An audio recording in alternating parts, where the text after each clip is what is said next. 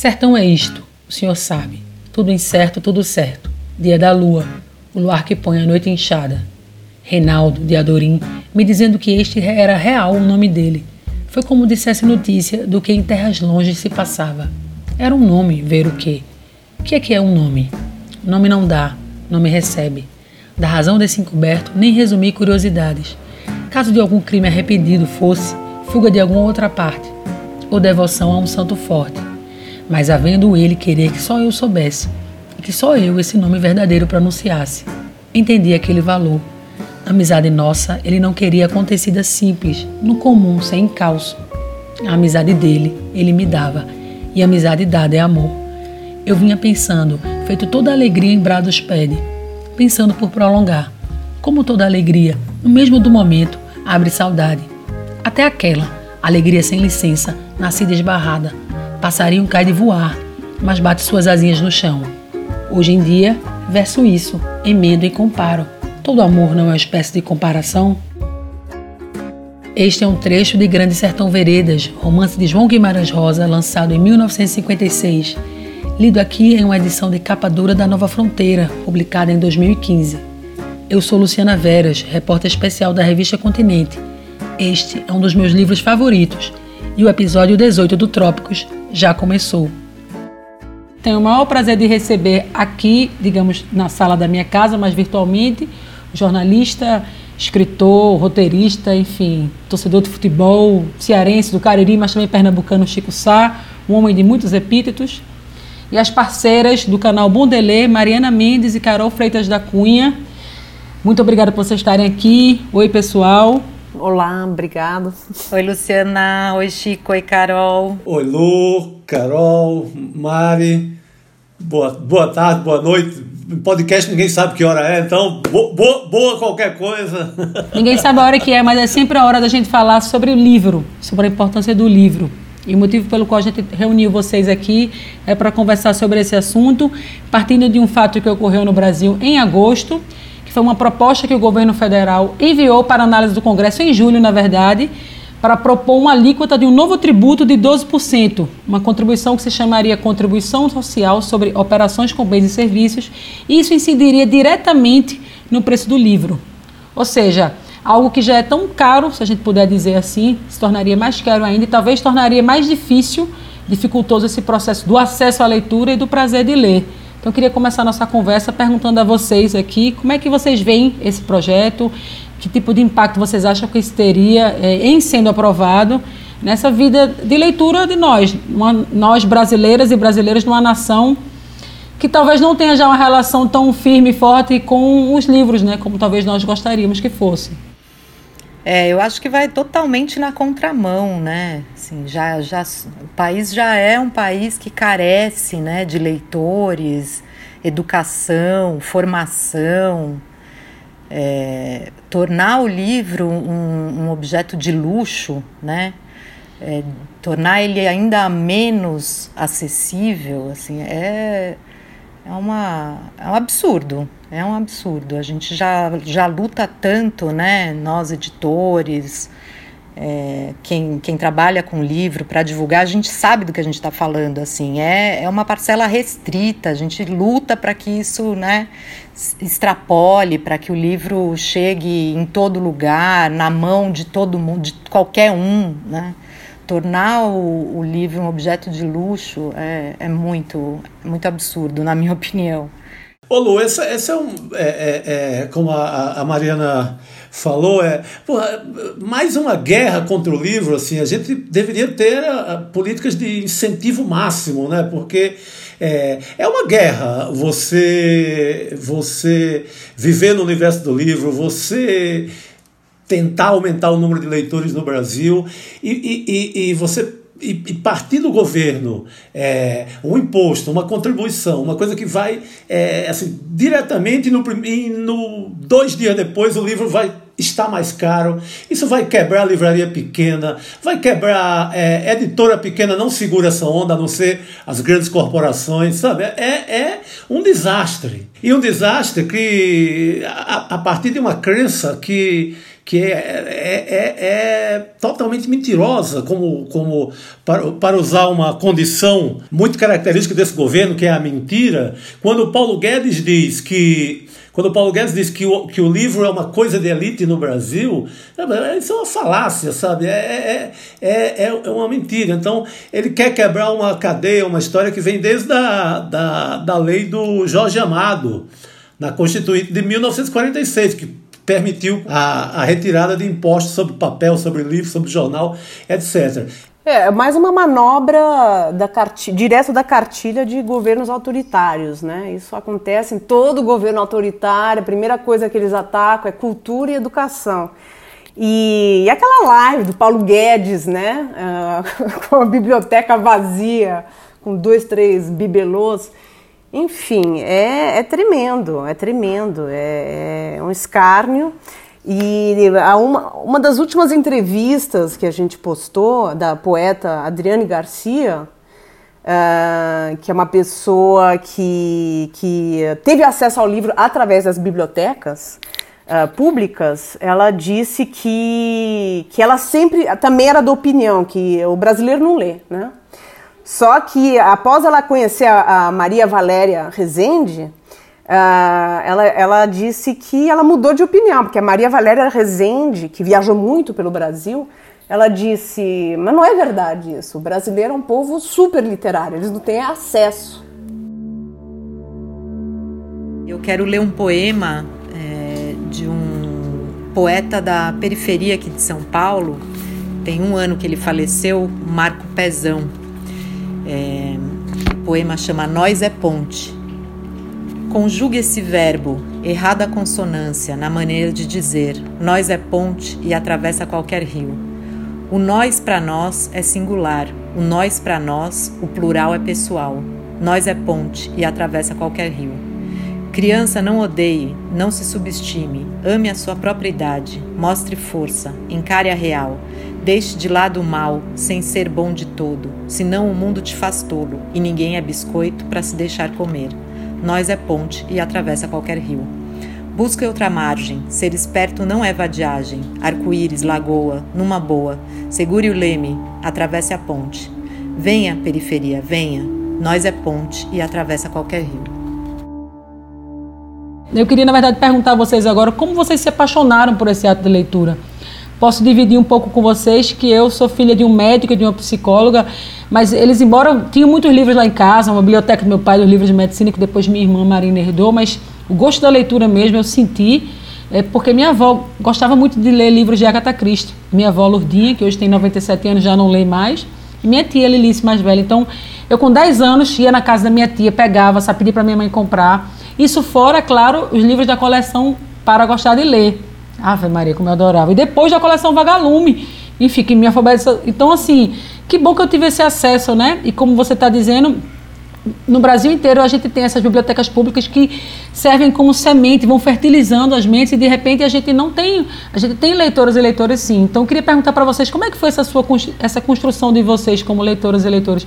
Como foi isso? Chico, tua experiência foi lá no Cariri, no sertão, né? Imagino que vocês Mari e Carol sejam de São Paulo, ou seja, a gente tem aqui bagagens, repertórios distintos, né? paisagens humanas distintas também. Queria ouvir essa história de vocês. É, a, a, a minha foi muito. Eu agradeço muito um, a um professor, um professor ainda lá no. Eu morava em Santana do Cariri na época, no sul do Ceará, um, um professor chamado Geraldo Bilé. E ele ali na, na, nos primeiros anos de, de escola, ele é, quando ele contava as histórias, sentiu ali que eu, que eu era um potencial leitor, sei lá, ele, ele é, sentiu a, alguma afinidade, alguma sensibilidade e começou ali caprichar mais comigo, me dar livros para ler e tal. E isso na roça, sabe, no meio do sem um ambiente sem, não era um ambiente do livro, um ambiente que é, na minha casa a gente só via o livro didático, só aparecia lá o livro didático doado pelo pelo governo, prefeitura ou governo estadual.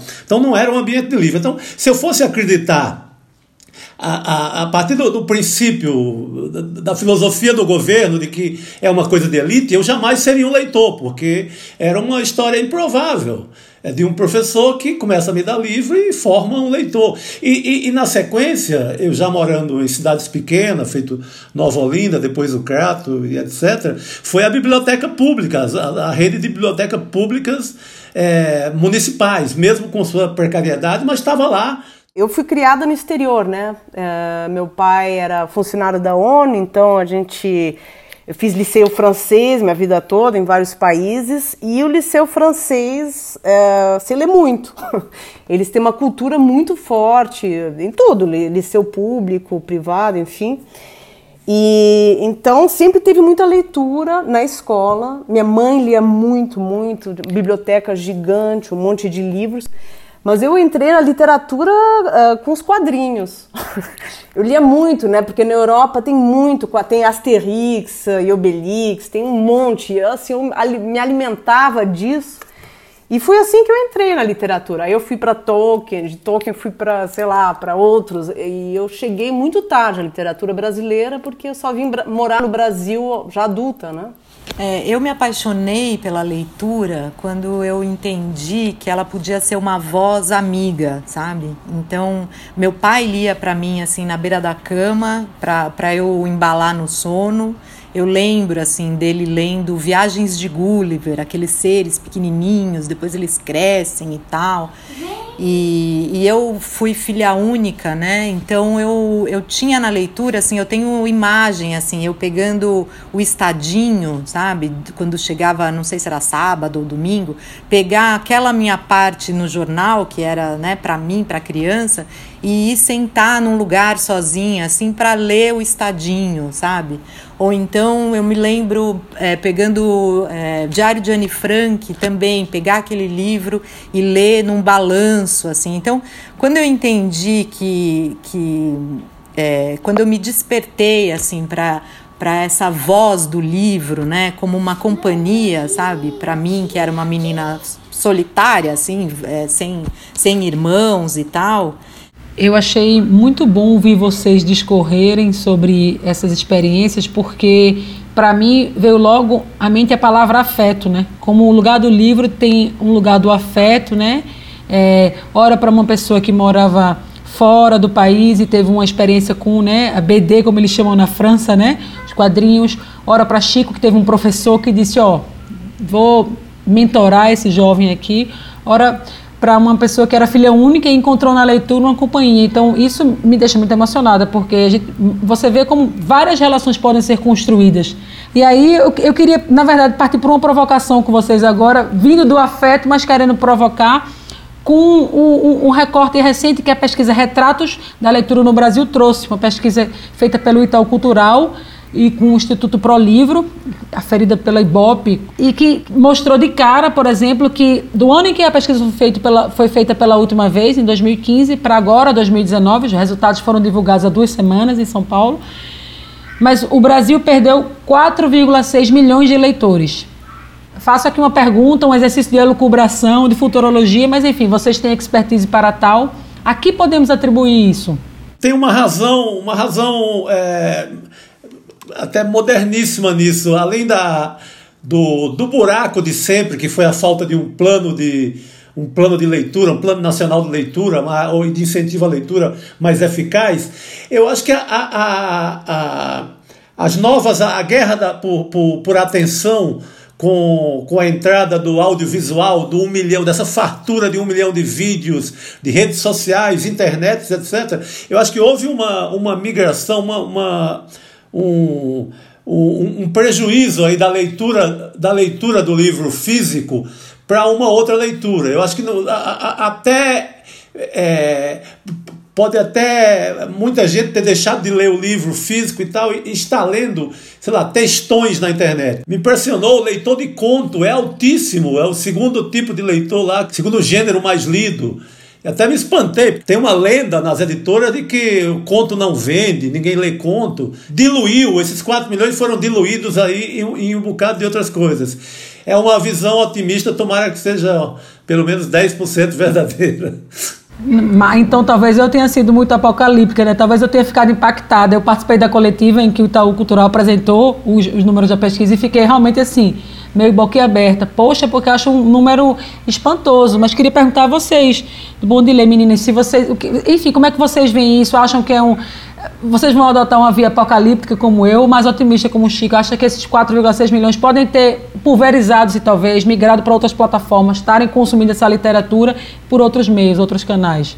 É, eu, eu sou mais positiva, assim, como o Chico. Até porque as editoras não estão diminuindo a produção, né? Se você for pensar assim, as editoras estão continuam publicando, crescendo em números de, de títulos lançados por ano. É, tem um movimento de, de editoras independentes também que vem crescendo, né? Eu sou do conselho curador do Prêmio Jabuti.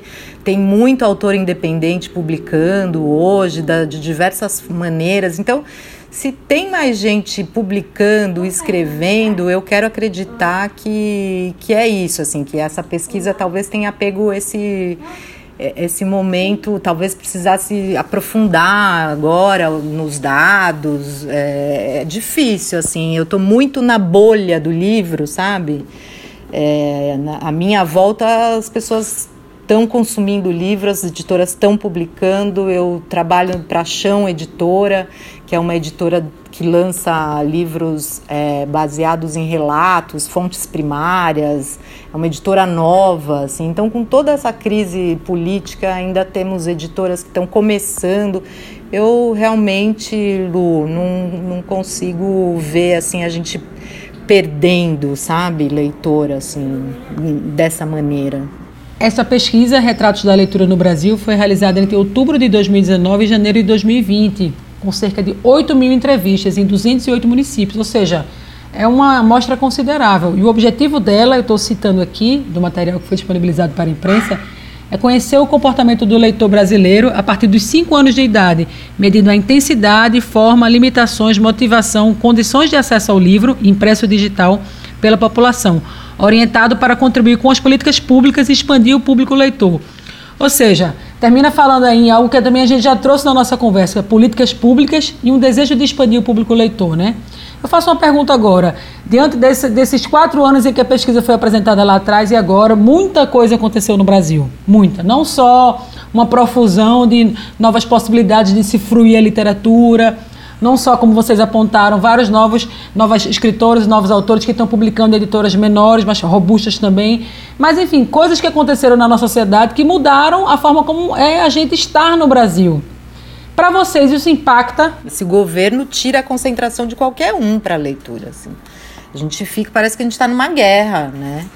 É, tá muito difícil, assim. É, é quase. Você tem que se alienar se você quiser realmente ter aquele momento, sabe, da leitura tranquila, né, sereno, sabe, aquele momento, né, de tranquilidade para encarar um livro, assim, é, eu acho que pesou, assim. Eu lembro, o, o para mim, o momento pior foi a eleição, né? Na eleição, a gente, eu, né, eu, a Carol, a gente parecia louca, louca, assim.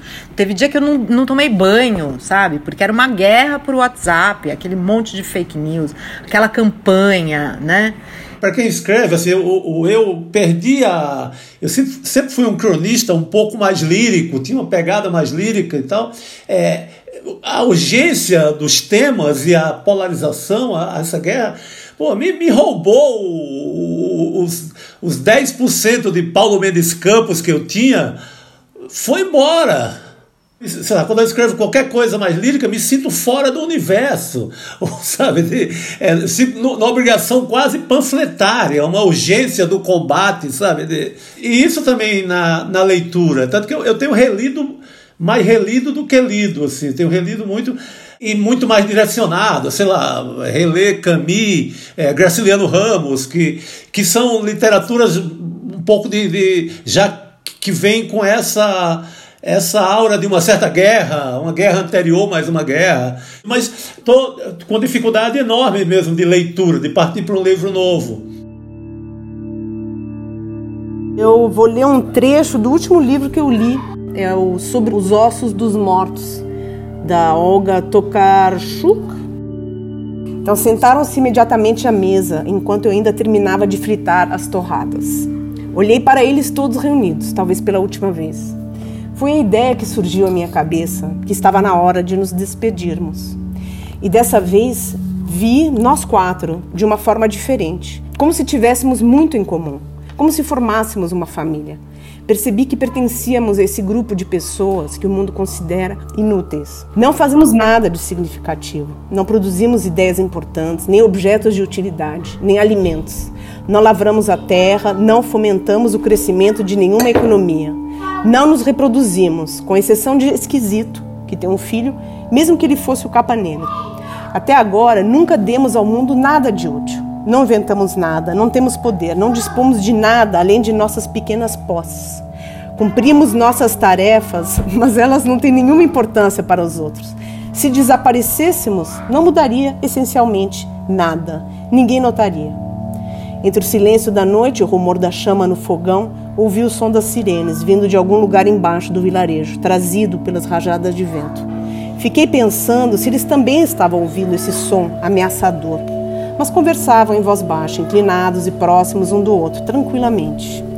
Enquanto enchia os ramequins, fiquei tão comovida que mais uma vez lágrimas verteram dos meus olhos. Para minha sorte, não notaram nada, ocupados com a conversa. Recuei com a panela para a bancada junto da janela e os observei furtivamente. Vi o rosto pálido, acinzentado, de esquisito seus cabelos brancos alisados e penteados para o lado e bochechas recém-barbeadas. Via boas novas de perfil, com uma bela linha do nariz e do pescoço, com um lenço colorido atado na cabeça e as costas de dízio, miúdas, curvadas, trajando um suéter tricotado. O que acontecerá com eles? Como essas crianças vão se virar? E como eu vou me virar? Afinal, eu sou como eles, os frutos de minha vida não são material para a construção de nada, nem no meu tempo, agora, nem nenhum outro, jamais. Mas por que então deveríamos ser úteis? E para quem? Quem é que dividiu o mundo em útil e inútil? E quem lhe deu o direito de fazê-lo? Desse modo, o cardo não teria o direito de viver, nem o rato que devora os grãos nos armazéns, nem sequer as abelhas ou os zangões, as ervas daninhas ou as rosas. Quem foi o dono da mente que se atreveu a tanta arrogância para julgar quem é melhor ou pior? Uma árvore enorme, torta e cheia de buracos, sobreviveu por vários séculos sem ser derrubada, porque não se podia fazer nada com ela. Esse exemplo deveria animar pessoas como, nós. Todos conhecem o benefício do útil, mas ninguém conhece o proveito do inútil. Queria perguntar para vocês que último livro vocês compraram é uma pergunta bem assim, curiosidade jornalística mesmo. É que vocês disseram: Eita, quero ler, quero comprar esse livro. Posso dividir com vocês o meu? Foi esse livro de poemas de Matilde Campilho Flecha, uma edição da Tinta da China. Matilde é uma poeta lusa que é editada aqui pela editora 34. É, vai sair um texto meu sobre esse livro na Continente de Outubro, já aproveitando fazendo aqui a propaganda. E esse foi um livro. E de prosa eu não, eu não, eu não comprei, mas ganhei uma prosa que não é assim ficção, digamos assim, né? o livro de Siddhartha Ribeiro, Oráculo da Noite. A história e a ciência do sonho. Também tá fácil, tá difícil sonhar.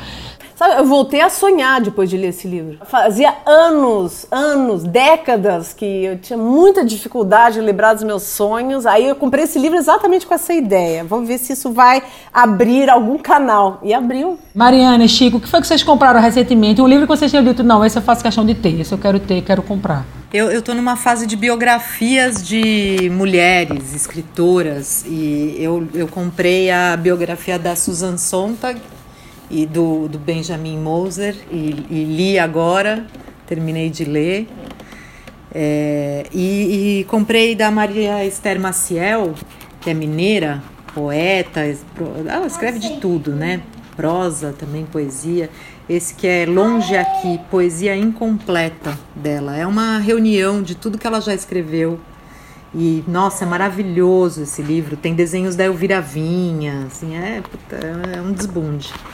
O último que eu comprei foi o Marrom e Amarelo do Paulo Scott, que eu recomendo, é, é um, um, belíssimo livro.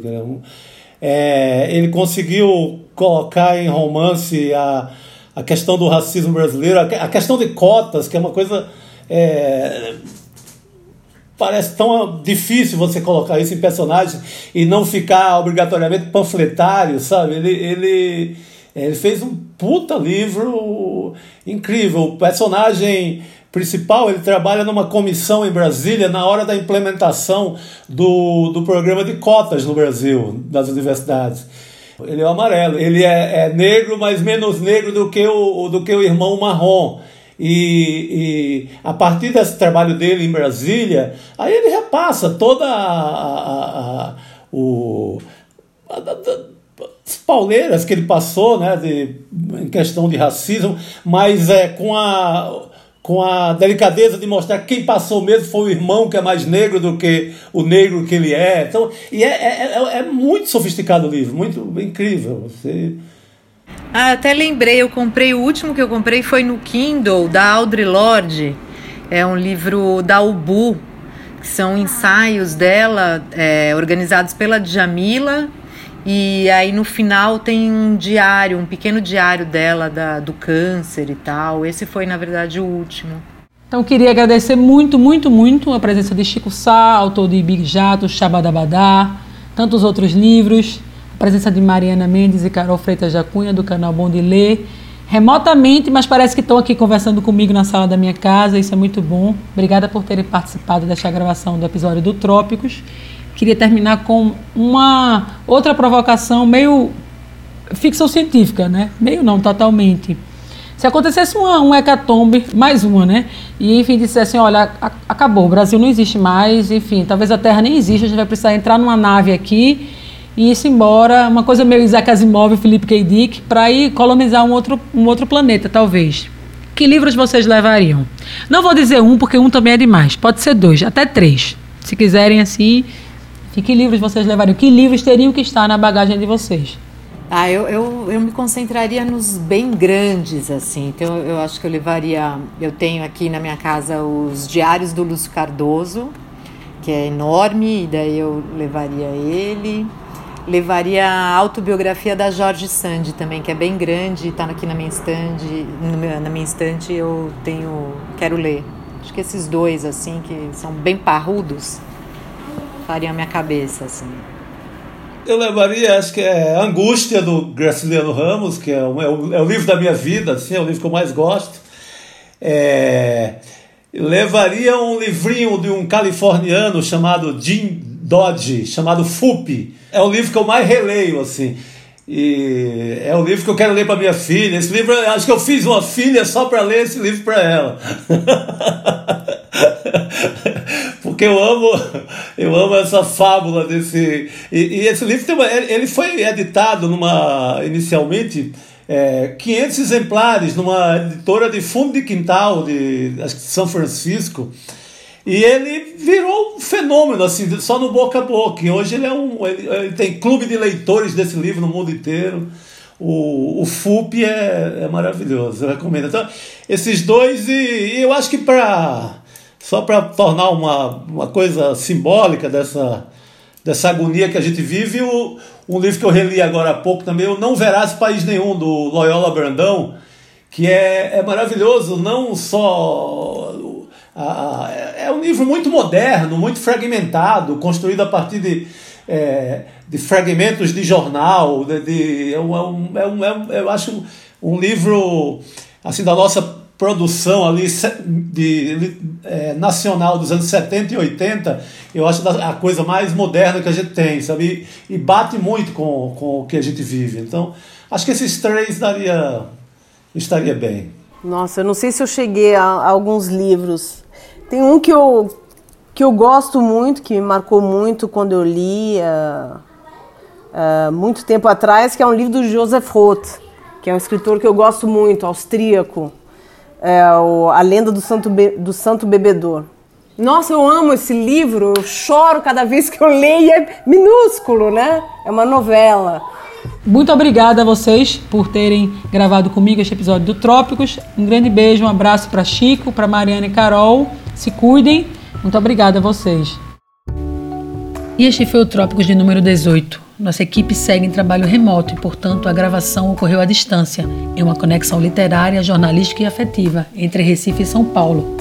Este programa é uma realização da equipe da Continente, junto com a Doravante Podcasts. Trópicos 18 teve pauta sugerida por Adriana Dória Matos e por mim, e dividia a produção com Mariana Oliveira. A edição de áudio foi de Rafael Borges. A revista Continente é um produto da CEP, Companhia Editora de Pernambuco. Acessem nossos perfis nas redes sociais e, para assinar a revista, entrem no site www.revistacontinente.com.br e cliquem em Assine. Que os livros sigam nos acompanhando nessa montanha russa da vida, pois a literatura, as palavras, os personagens, a força da arte são combustíveis essenciais para atravessarmos esse momento de pandemia. Afinal, como também diz Guimarães Rosa em Grande Sertão Veredas, um está sempre no escuro, só no último derradeiro é que clareiam a sala. Digo, o real não está na saída nem na chegada, ele se dispõe para a gente, é no meio da travessia. Até a próxima, vai passar.